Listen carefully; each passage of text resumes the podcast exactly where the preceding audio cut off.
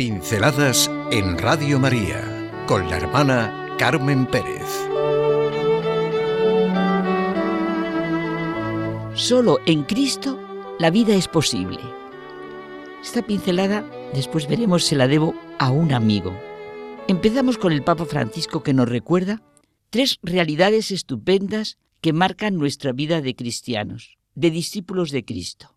Dios llama, Dios sorprende, Dios ama.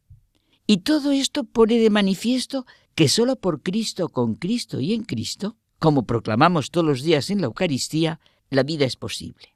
Consecuencia de su encuentro con Jesucristo es la experiencia de San Pablo. Se siente apremiado por su amor y necesita, pues, comunicarlo. Necesita comunicar que no hay que vivir de manera egoísta, sino para aquel que murió y resucitó por nosotros. Por eso Pablo ya no es el sujeto y protagonista de su propia historia, sino Cristo que vive en él. La expresión paulina de nos apremia el amor de Cristo no indica solo el amor que Pablo tiene a Cristo, sino sobre todo y por encima de todo, el amor que Cristo tiene a los hombres, porque murió por todos y resucitó para todos. Él es testigo y mensajero del amor de Dios, manifestado en Cristo que quiere que todos los hombres se salven y lleguen al conocimiento de la verdad. Lo que les decía al principio. Guardo en la memoria de mi corazón un mensaje de un amigo en la línea de lo que estamos diciendo, y que acababa así. Lo que más me apremiaba deciros es que solo en Cristo la vida es posible, y que fuera de Él se sobrevive como buenamente se puede. No sé qué hubieran sentido si hubieran recibido este mensaje de un amigo que nos lo envió a varios y nos comunicaba esta experiencia. A mí me ha hecho tanto bien que quiero tenerlo grabado en mi interior. Lo que más me apremiaba deciros es que solo en Cristo la vida es posible y que fuera de Él se sobrevive como buenamente se puede. Eso es lo que más le apremia, le urge, lo que necesitaba decirnos. Realmente ¿Qué es lo que me apremia a mí? Hay casos prácticos para ver lo que realmente apremia. Y me apremia, que nos enseñan mucho en nuestra manera de actuar. Lo peor es que cuando ni siquiera nos damos cuenta de que lo que estamos haciendo es sobrevivir, mejor o peor. Pues es que sobrevivimos. Da la impresión de que vamos montados en un tren a más o menos velocidad y nos dejamos llevar por un maquinista que realmente no sabe cómo nos conduce ni a dónde se dirige. Este chico no va en ese tren y desde luego sabe quién le conduce, dónde está y a dónde va.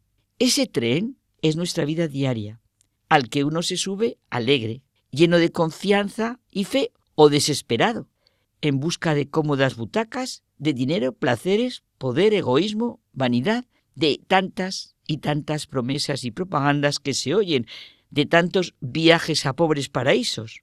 ¿Nos suena muy teórico eso de que la caridad de Cristo me apremia a vivir de Él y para Él? Pues eso es ser cristiano. Parece una anécdota insignificante la que voy a contar, pero si nos damos cuenta, implica un sentido de la vida profundo. Cuando San Juan Pablo II hizo su primer viaje a Brasil, después de una ceremonia, salió del protocolo, se metió en medio de una favela y visitó una familia. Creo que saben que las favelas son establecimientos que abarcan a comunidades e individuos que habitan en viviendas autoconstruidas en deficientes condiciones de vida, en terrenos marginados dentro de los límites de las zonas urbanas.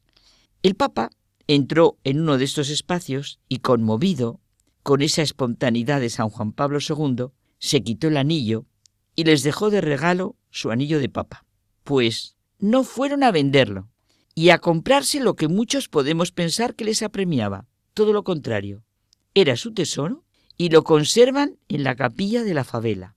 Los hechos prácticos de vida ponen de manifiesto lo que realmente nos apremia y la distinta manera de solucionar nuestros problemas según lo que realmente nos apremia. Es dura la historia que quizá conocen de la guerra de Vietnam. Regresó un soldado después de haber estado en la guerra y llamó a sus padres desde San Francisco. Mamá, papá, voy de regreso, pero os tengo que pedir algo muy importante para mí. Traigo un amigo que me gustaría se quedara a vivir con nosotros. Bueno, hijo, nos gustará conocerlo. Eso sí, conocerlo, pero... Bueno, quiero que sepáis que viene herido. Pisó una mina y perdió un brazo y una pierna. Él no tiene dónde ir y yo quiero que viva con nosotros. El padre le dijo que sentía mucho escuchar eso, que le buscarían un sitio. El hijo insistía una y otra vez, pero el padre no cedía. Tú deberías volver y olvidarte de esa persona. Ya encontrará sitio de una u otra forma, de modo que podrá vivir. Se lo tiene que arreglar el gobierno. El hijo colgó el teléfono. Los padres ya no supieron nada, hasta que una llamada de teléfono de la policía les avisó que su hijo había muerto porque se había caído de un edificio. La policía creía que era un suicidio. Los padres, destrozados, volaron a San Francisco y fueron conducidos al depósito para que identificaran el cadáver. Lo reconocieron y, para horror de ellos, descubrieron que su hijo tan solo tenía un brazo y una pierna. Cada uno de nosotros ahora puede pensar mil cosas. Yo pienso, entre otras muchas reflexiones también importantes, en lo que el hijo dialogó con sus padres y cómo se hubiera sentido si no a él, sino al amigo que venía sin brazo y sin pierna, los padres le hubieran recibido.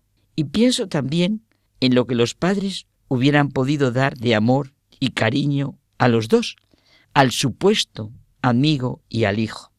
Lo que me apremia en la vida, si realmente siento y vivo que solo en Cristo la vida es posible y que fuera de Él se sobrevive como buenamente se puede, que decía mi amigo, si lo siento y vivo de una manera habitual, a pesar de todas mis caídas y dificultades, mi vida estará lleno, llena la vida, y sabré responder a las situaciones, literalmente sabré vivir. Y lo real es que experimentaré el ciento por uno, como ha dicho el Señor. La calidad de nuestras relaciones, de nuestra vida, es un barómetro bastante fiel de nuestra salud interior, de nuestra salud psíquica. La felicidad o infelicidad son un reflejo de nuestra manera de vivir. Hasta que no nos hayamos rendido al Señor, no nos encontraremos a nosotros mismos. El que pierda su vida por mí, la encontrará. Repito, hasta que no nos rindamos al Señor, no nos encontraremos a nosotros mismos. El que pierde su vida por mí la encontrará. Y nos lo dice quien todo lo sabe y nos conoce. Eso es encontrar y saber que solo en Cristo la vida es posible.